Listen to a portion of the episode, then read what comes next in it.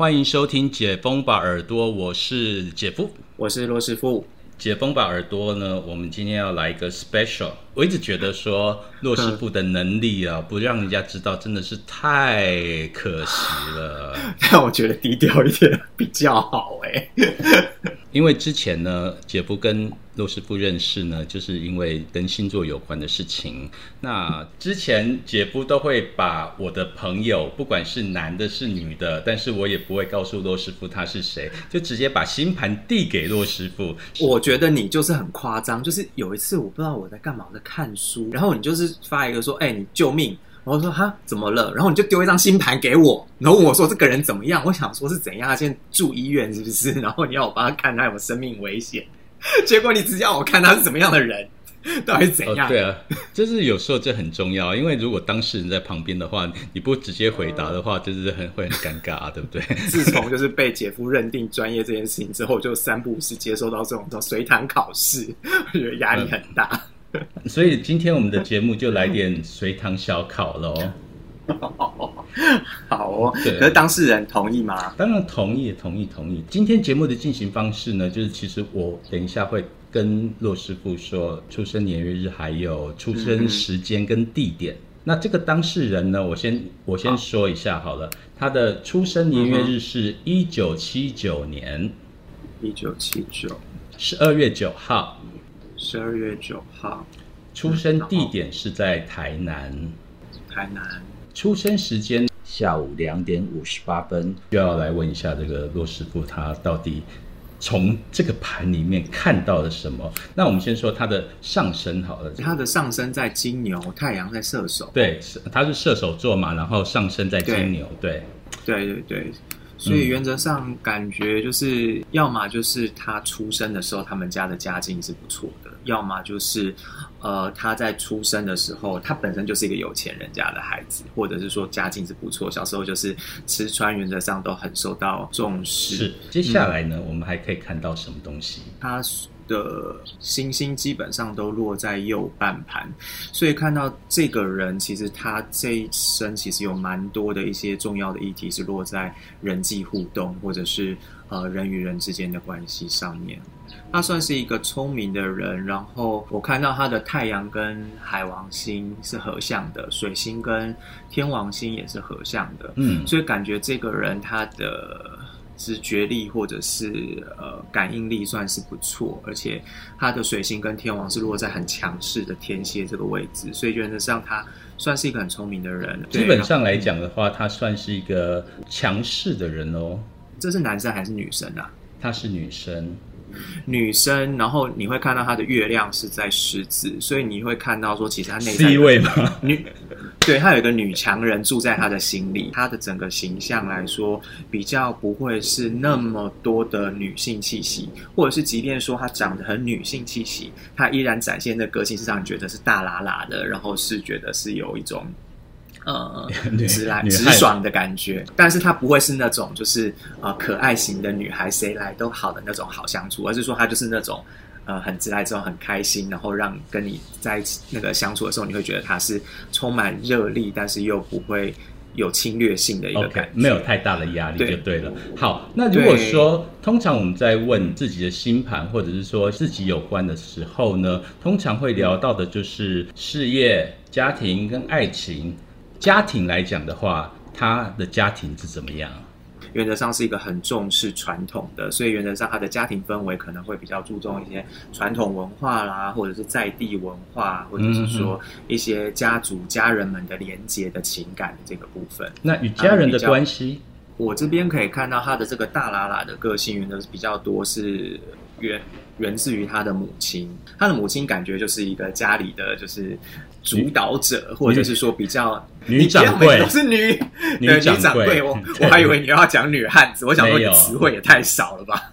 女掌柜，好，OK，好，Anyway，就是一个主导者家族的，算是比较偏母系的一个氛围的一个家庭。对，然后这个妈妈会比较多的一点霸道，然后爸爸反而是比较呃，虽然说爸爸他也是有他的乐天成分在，但是原则上还是比较收敛，而且会让你觉得这个爸爸是比较中规中矩，或者是说呃照规矩来的，比较没有那么强势的一个爸爸形象。我们也可以从这个女生的这个月亮相位也可以看到，其实小时候其实跟呃妈妈，然后还有她的兄弟姐妹。其实是一直处于一种呃比较吵吵闹闹的状态，就是一直都会有一些，就是常常会吵架，对不对？对，然后又又吵不烂，就是有些人吵了，就是呃老死不相往来，然后就是就是恨你一辈子这样。可是他们就是这种一直吵啊，然后也没有吵到就是决裂这样，但是就是会一直吵，可能就是越吵感情越好啦。也可以这么说吧，可能他感情越好，是因为他的太阳跟海王星在射手，然后又和谐他的月亮，所以让他觉得是有一种不计较这件事情。可是如果说要他自己本身回忆起，就是跟呃妈妈或者是兄弟姐妹就是沟通的这个记忆的话，原则上他往往都会想到比较不好的那一面。那关于他跟兄弟姐妹这一块，骆师傅又怎么看呢？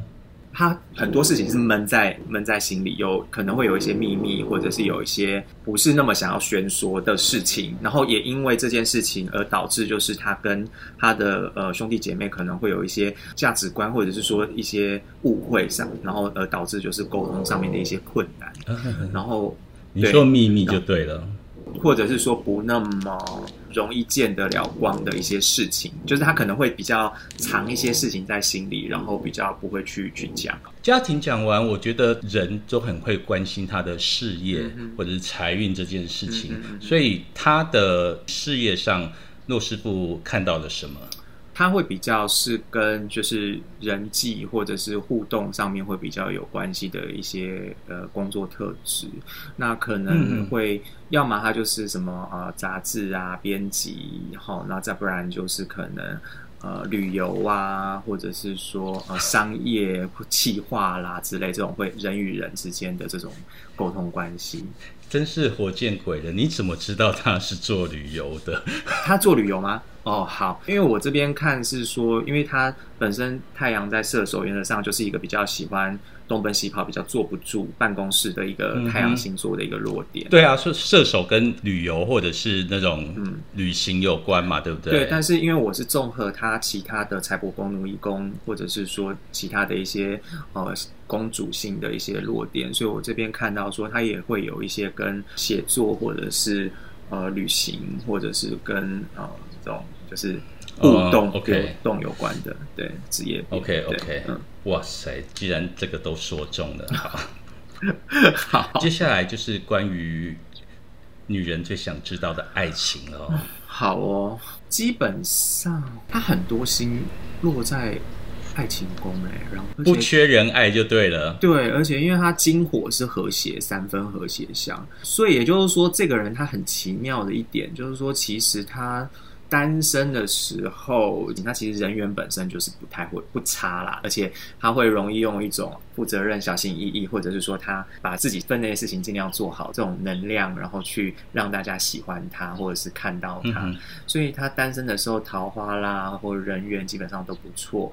但问题就在于，就是说，当今天他在一段关系中稳交了，或者是说他结婚了，原则上就会碰到一些状况，而且这个状况。其实有时候其实跟他自己本身的呃情绪有一些关系，就是说可能他会一些有呃情绪上面比较不那么稳定。你的意思是说他的情绪上不稳定，或者是说比较容易易怒，或者就是他比较容易大起大落的那种情绪，或者是有时候他会觉得说他向往自由，然后可是今天会有一种呃太靠近了，他会觉得你好鸡婆啊。然后结果太关心你，他觉得你在查情吗？然后太远了，他又觉得说，哎，是不是就不在乎，或者是默不作声？他会有一种就是在亲密关系上面的一种不协调。意思是说，在关系里面，虽然很容易，就是说可以找到男友。但是在交往的时候，常常产生一些观念上，或者是说处事态度上，或者是男女交往的时候的那种亲密，会有一些有一些些的障碍，就对了。对啊，尤其因为你看他火星在处女，他基本上，然后再加上他的天王在天蝎，就是在讲到呃两性互动的关系的时候，就是。呃，我们会看到火星处女人，她会比较战战兢兢，她会觉得说，哦，自己有没有做的好不好啊，或者是说，呃，干不干净啊，卫不卫生啊，然后会会比较神经质。那天王天蝎这个位置，原则上它是本来应该是要对性保持着一种比较开放式的一个态度的一个性观念，可是因为他的天王星授课于他的月亮，就是在这个部分，他会觉得。呃，他对于当事的这些呃人我关系或两性关系的那些观念。好像跟大众主流有一点格格不入，OK，会让他觉得有种矛盾跟这种拉扯跟纠结的情绪。然后，但是就是又很很有趣的是，他现在在台南嘛。那如果说他现在人在台北或者是在美国或日本，就是不在他家附近的时候，其实他的桃花运其实是好的。然后离家越近，桃花 运就通常不会这么好。他在台南已经交了男朋友了。OK，那你觉得，如果说她现在在台南跟她这个男朋友，会不会有什么样的问题？我觉得，如果她男朋友太强势或太聪明的人的话，原则上跟她处的不会太好。她跟她男朋友原则上，如果呃，都一起待在台南的话，就是他们要结婚，或者是说要修成正果，原则上就是比较困难重重一点。因为为什么？因为这个女生她的那个金星落九宫啦，所以金星落九宫原则上她就是比较容易有。异国恋娶异国缘，所以原则上他离家越远，他桃花越好。那如果说他本身已经有了一个呃在家乡的男朋友，然后想要修成正果的话，其实也可以试试看，就是安排一个浪漫的，比如说巴厘岛旅行，然后在巴厘岛烛光晚餐下跟他求婚。我觉得巴厘岛有点远啊，绿岛怎么样？这好像不浪漫，但是因为他金星落在不太浪漫的那个摩羯啦，所以搞不好也可以试看看。因为金星落摩羯是一个，呃，跟金星落射手都是一个比较不会特别去重视优雅这件事，他们比较重视的是实际。呃，对，摩羯尤其重视比较实际，或者是比较一般，大家觉得怎么样？然后射手他是比较。不会喜欢太细致的一个美感选择。他太阳在射手，金星又在摩羯的时候，原则上就你就会看到说，他喜欢的东西不见得是那么稀里哗哗，或者是这么的跟着时代潮流。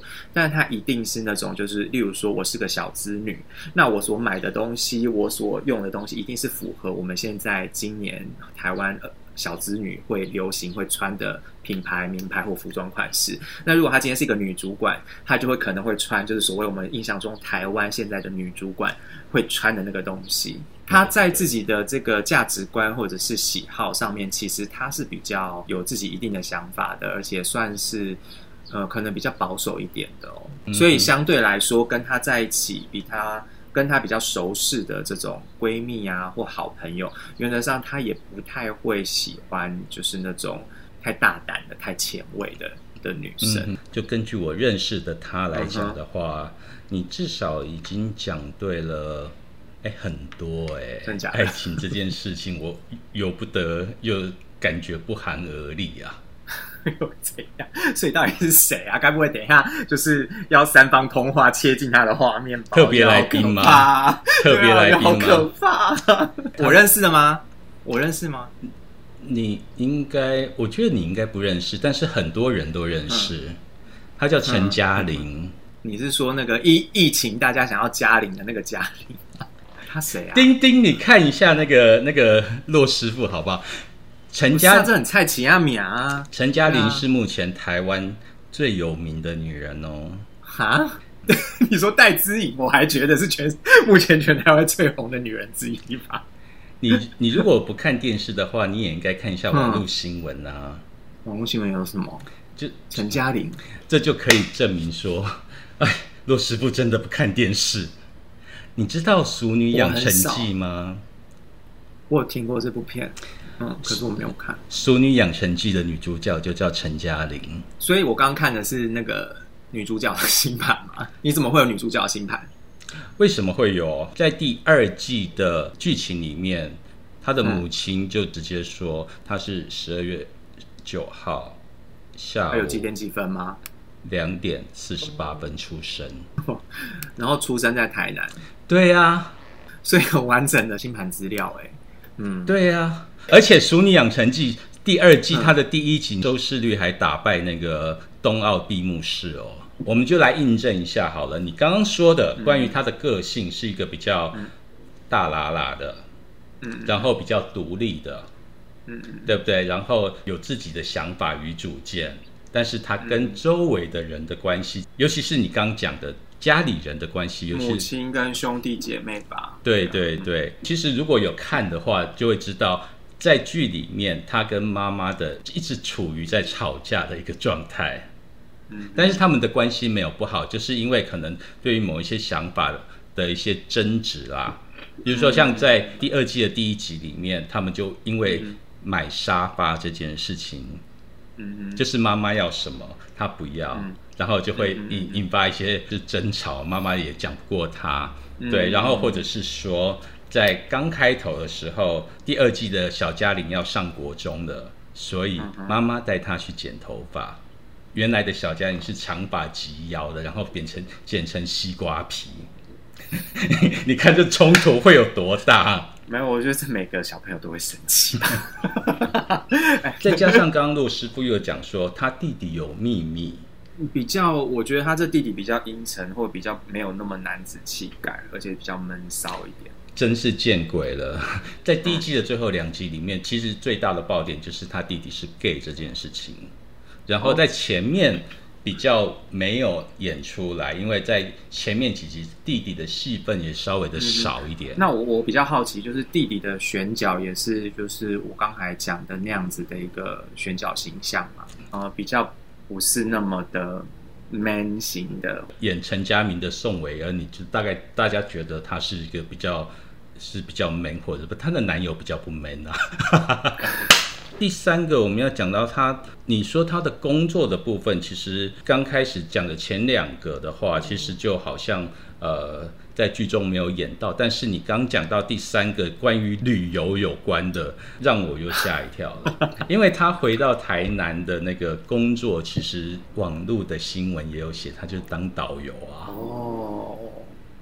旅游业，而且是的确是很重，就是人际的连接。对对对。然后你说他的父亲会是比较一个规矩的。对，而且他们的家风是一种比较注重家人的连接啊，或传统啊，或者是过去的根源啊这件事情。陈竹生演的这个爸爸的角色，他在里面就是以妈妈为主，那爸爸的那个。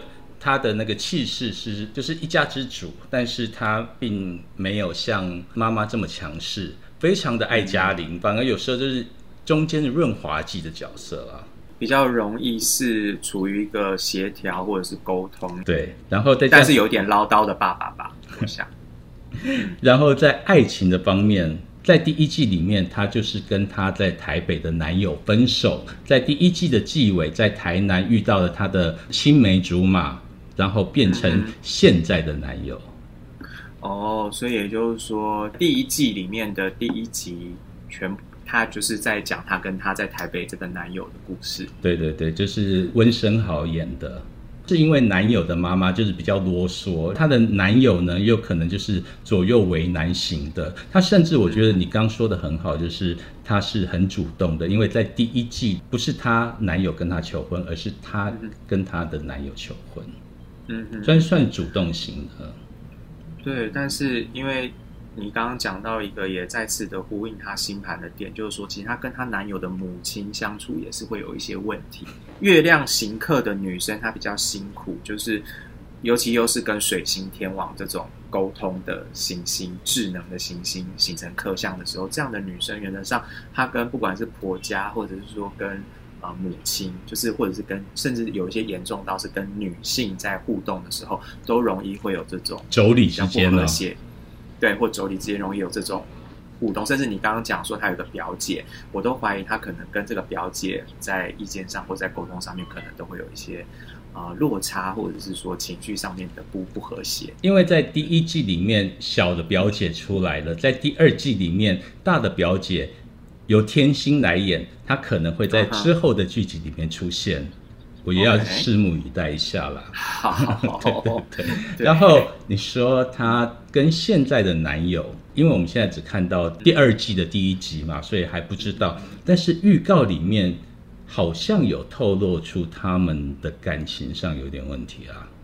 就是相形之下是离家越近的越 越有些状况。在第一季里面，她跟她男朋友相对来说是比较和谐吗？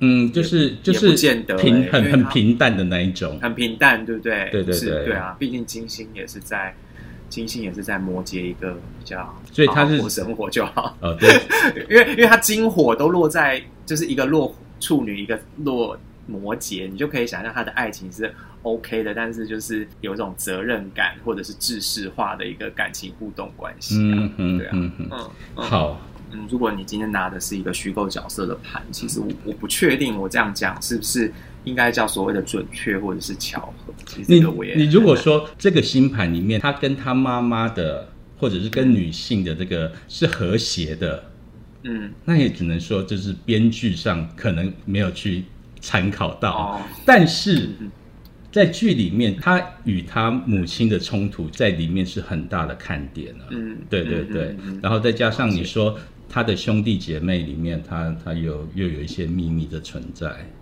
嗯，对对，就是比较容易有这些对。只能说，嗯，好，这到底是巧合呢，还是其实我觉得，如果说编编剧本身他对占星学有研究，而且他把这个应用在呃他的整个就是工作里面，我觉得对于他本身的这个呃剧中角色形塑的深度，我觉得就是会呃更有层次，而且他在塑造角色的时候会更轻松，因为他如果每一个角色都有一个星盘，他就可以很容易的去看说哦这个角色跟哪个角色怎样互动，可能会有什么状况。让他在剧情，甚至在剧情的铺陈跟编写上面，可能就会有又更有呃深度或张力，也说不定啦。这个也是是我上个礼拜在在看这个剧集的时候，刚好就看到他把整个的出生年月日给说了出来，甚至时间地点都有了之后，我们就是给罗师傅看这个盘，没想到就是这样一一拍即合，你知道吗？真的是不晓得，好，希望你生意还好不是，兴隆。还好还好不是，就是等下三方重化当事人突然出现，真 是压力很大。我们欢迎谢盈萱，之类。哦，所以这是谢盈萱，主角是谢。对对对。哦，希望呢，他有如果有听到的话，下次我们也来聊聊他的星座，或者是对啊，谢盈萱他也他是摩羯座的，摩羯座，我不像姐夫那么神准，就是可以就是看人，就是直接看，我都要看盘。那如果不看盘的情况之下，我很容易明明是一个处女座，我会猜他是狮子或者是巨蟹，就是哦或处真的吗？对，因为因为落点的关系，尤其是出生在交界或者是出生在哪里的时候，甚至是你看我们今天看到的这个陈嘉玲她的星盘，她的太阳明明就是在射手，可是她的金星却在摩羯。所以就变成说，他展现的那个喜好风格，其实会跟我们一般想的那种呃射手座又不太有点不太一样，或者说你看对啊她的水星又落在天蝎，所以基本上他的讲话的方式也一定比较内敛，比较不会像射手那么的多。我觉得程度对对上会有对影响。嗯，谢云轩的那个生日是十二月三十一号，哎，也是一九七九年呢。等一下我是现在要看谢宇轩的新盘，没有啦，没有，没有，没有。等等他如果有空 来我们节目的时候，好不好？吓死我！想说，哦，该不会要导出这个，然后真的谢宇轩就来了，吓死我！嗯，好，那今天讲到这里呢，基本上完全没有套招，嗯哼，就是直接，这就是平常我刚节目被讲姐夫的，虐待的情况。上次那个罗师傅还说出那个姐夫父母的个性，真的这个才叫惊呆，好不好？我最近真的就是呃，大概跟骆师傅这样学习了之后，我觉得看人啊，就比较容易根据某一些那个线一些对对对对对，现在神准率的那个几率大概是六十趴。那等一下会我们会跟男神有约，但是男神是谁呢？大家等一下就知道了。OK，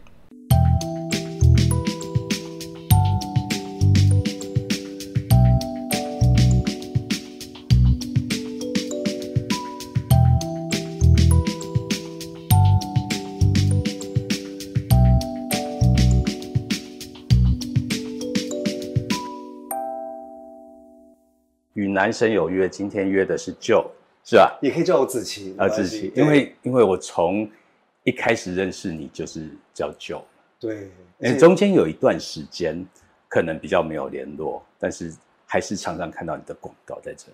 对，没错没错。其实跟姐夫你也是认识了将近有十年以上了。十年前在网络上看到你的唱歌的视频，我就写了一 email 还是留言说你有被签了嘛之类的。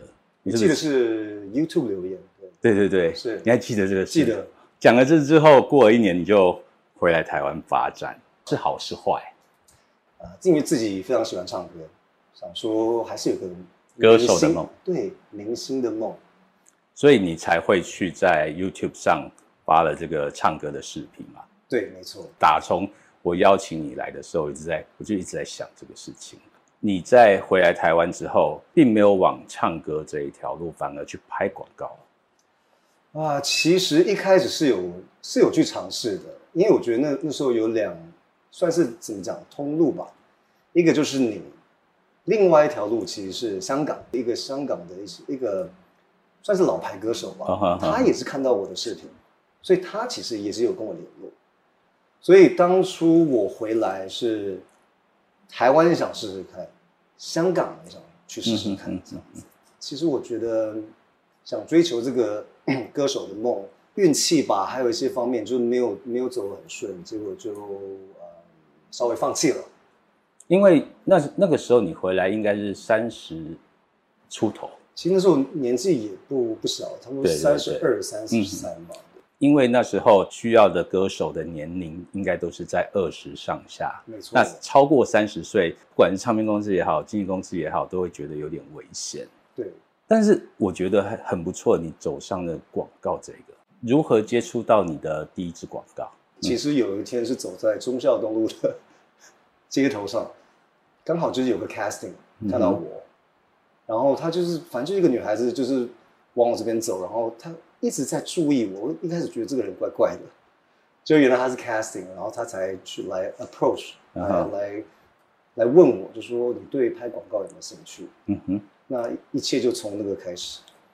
其实你心中是很开心的，是蛮开心的，因为毕竟也是拍了有三四十支的广告为电影啊，像汽车广告有拍过蛮多个品牌，像凯迪拉克，而且那支还是去大陆拍的，也拍过 Mitsubishi 啊、Nissan，然后这一次终于可以让我拍到一个欧洲的那个高级那个轿车的广告。嗯，所以蛮开心的。对对对，因为我觉得每一次都是一个经验，然后就能多一个作品就多一个作品。嗯嗯嗯，对，以后到一个年纪可以回头去看这些作品，蛮开心的。嗯嗯嗯，那这次我其实还自己还蛮满意的，因为当初是要去意大利拍，嗯，对，然后我没有去过意大利，然后趁这个机会也是免费吃住，然后加上又多一个作品，其实过去这八年的这这些经验。拍摄经验其实是开心的，但纯粹其实是一个兴趣。嗯，对啊，因为人会老，人是会老了嘛，对不对？还好还好，你现在看起来还是样子，其实没有变啦。谢谢。对，那我记得我的第一支微电影也是有找你来。对，而且我印象蛮深刻。我老实说，过程当中你着实让我困扰了一下，那是你的发音啊，是，对不对？会太紧张。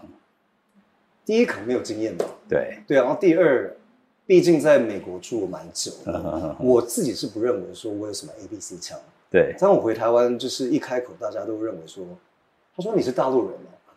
也有人问我说你是香港人吗？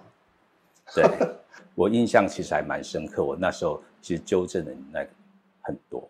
那其实我觉得除此之外，但是在这个上面其实都很 OK 的。每一支作品都会累积一些经验。八年的这个过程里面啊，有没有让你最难忘的一次拍戏的经验？不管是广告也好，微电影也好。除了就是我第一次跟姐夫你拍这个《青衣》这个微电影，我觉得学习到蛮多。接下来就是有一部电视电影，那个叫《十日单身》。然后接下来就是比较瞎的一次那个拍摄经验，就是啊，那次。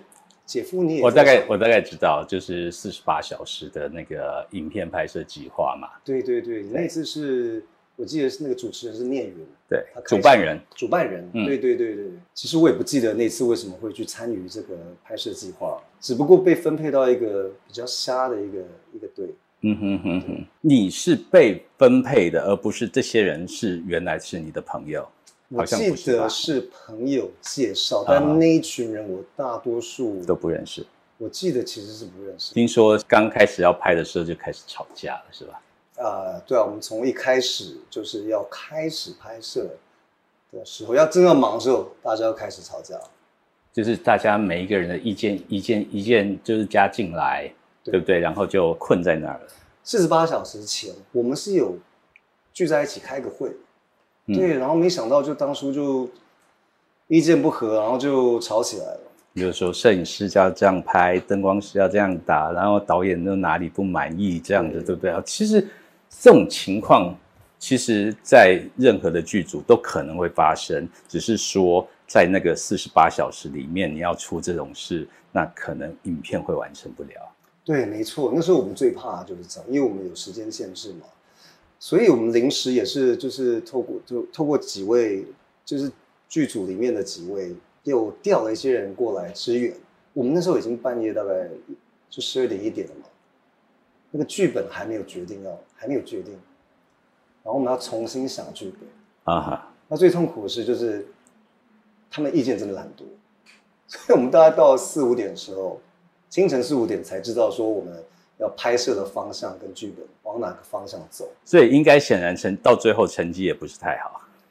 有尽量把它完成，但是我们的配音最后其实是失败的。嗯哼，四十八小时内，毕竟还是要有休息的时间嘛，没有，我们非常累，就几乎没有睡觉。嗯哼，这个比赛我参加三次，你的那一次是我去当侧拍，那一次我应该比你还辛苦，因为我大概跑了十几二十个点吧。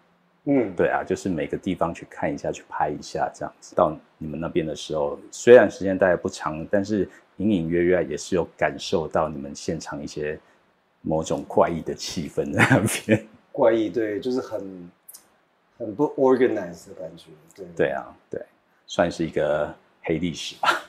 对。可能你会觉得做的不好，跟你的处女座完美性格其实很不搭，对不对？啊、可以这么说，嗯对，所以那时候你的心情是怎么样？因为我这人的个性，对了，我处女座，然后加上我是 A 型，所以我要么不去做，要么做，我就是要把它做到完美。尤尤其是艺术方面、音乐设计方面，对，或者自己拍广告，如果就是常会看到一些瑕疵，就会会去挑那个毛病。所以那次，呃，敢怒不敢言，啊、有一点，就是非常生气，但是你好像又不能说什么，对，因为你是演员。跟大家又不熟，所以嗯不敢就说刚认识不久就跟人家动怒这样 对，发脾气。你是常动怒的人吗？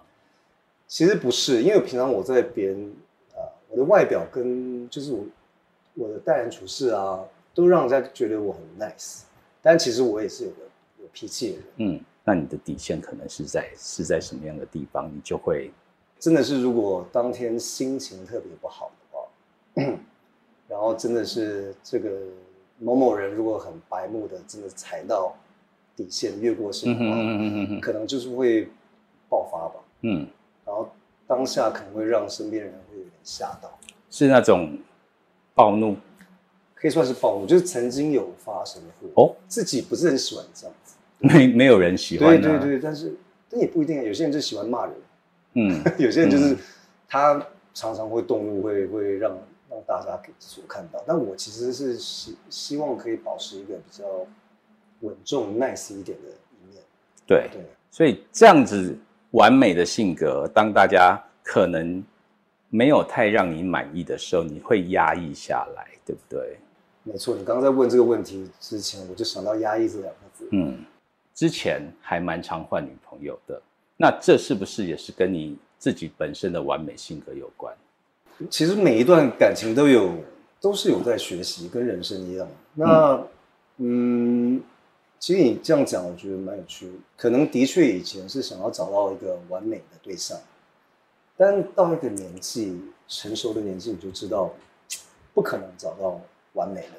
其实要学着包容、对，迁就，我觉得那是更重要的。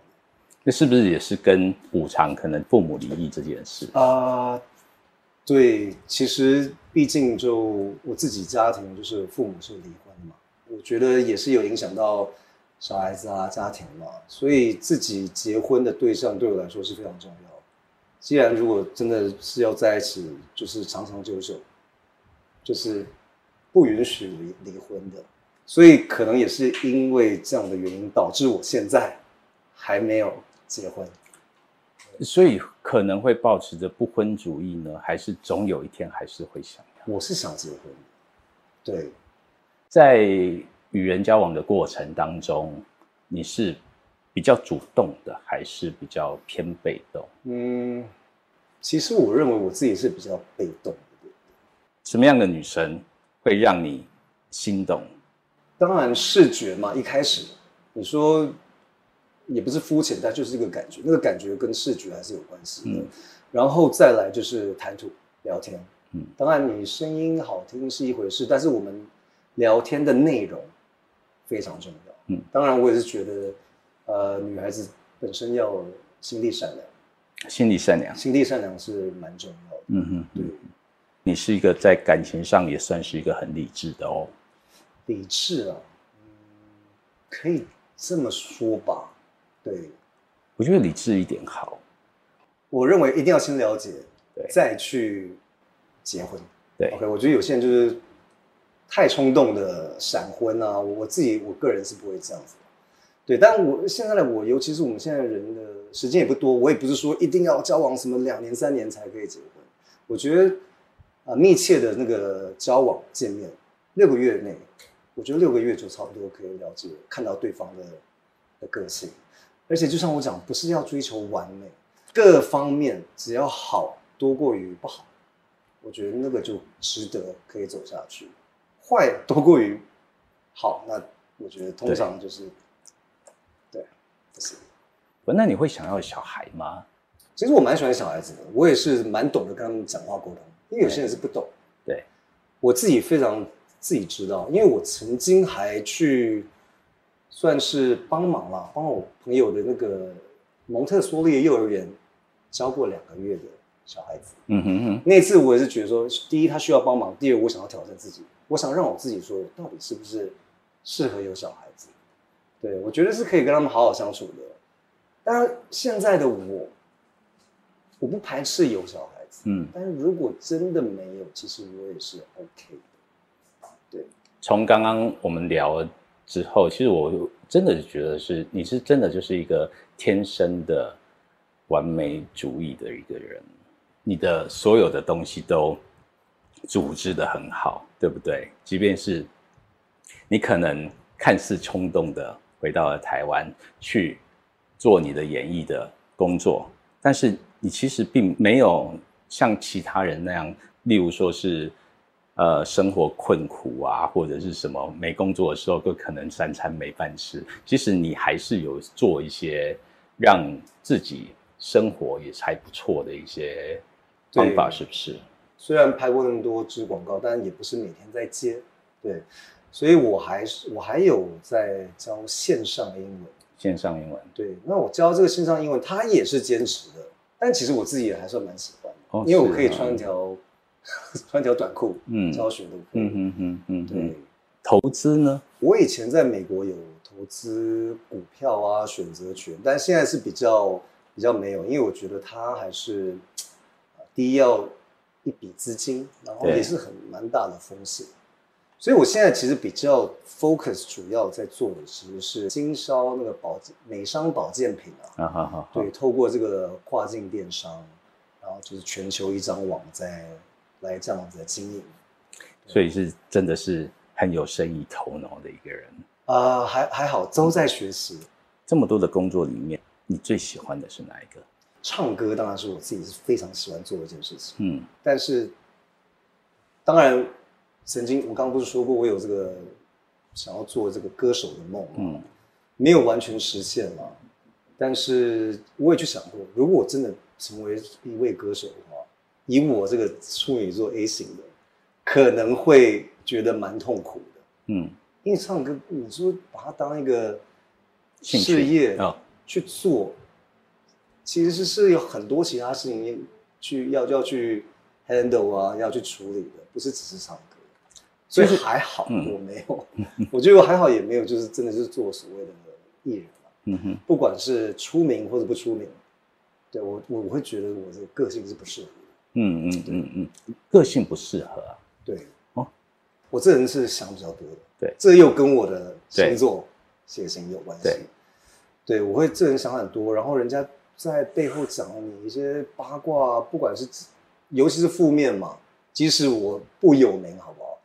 还是会非常影响我。嗯，对。那有些人就是从一一只耳朵听进去，另外一只耳朵出来，我可能是会往心里去，往心里去。这个大概几天，甚至四五天，就比别人的时间去处理的时间来的长。我觉得，我们从电视广告上看到的你，基本就基本上就是一个有为青年、好爸爸，也很有身份地位的人物，大家就是觉得你没缺点了。那你自己？觉得除了个性上的一些你这个所谓的完美主义之外，你还觉得自己还有什么样的缺点？想太多，我刚刚讲这方面其实是蛮辛苦的，对，然后也希望更稳重一点吧。嗯，平常是小孩子吗？有，我现在有这个年纪，有成熟一面，也还是有比较幼稚的一面。我猜一下好了，你是不是家里就是一就是一尘不染，或者是？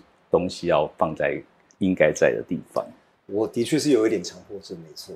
对，但是随着年龄，其实我觉得人的个性在改。我我是比较有点洁癖的人，嗯，但我发现长越大，就是也还好。想象中的你几乎已经是快一模一样。虽然我们认识了很久了，但是中间真的有一段时间，也就是你去拍广告，我去做我的事，那没有。那今天。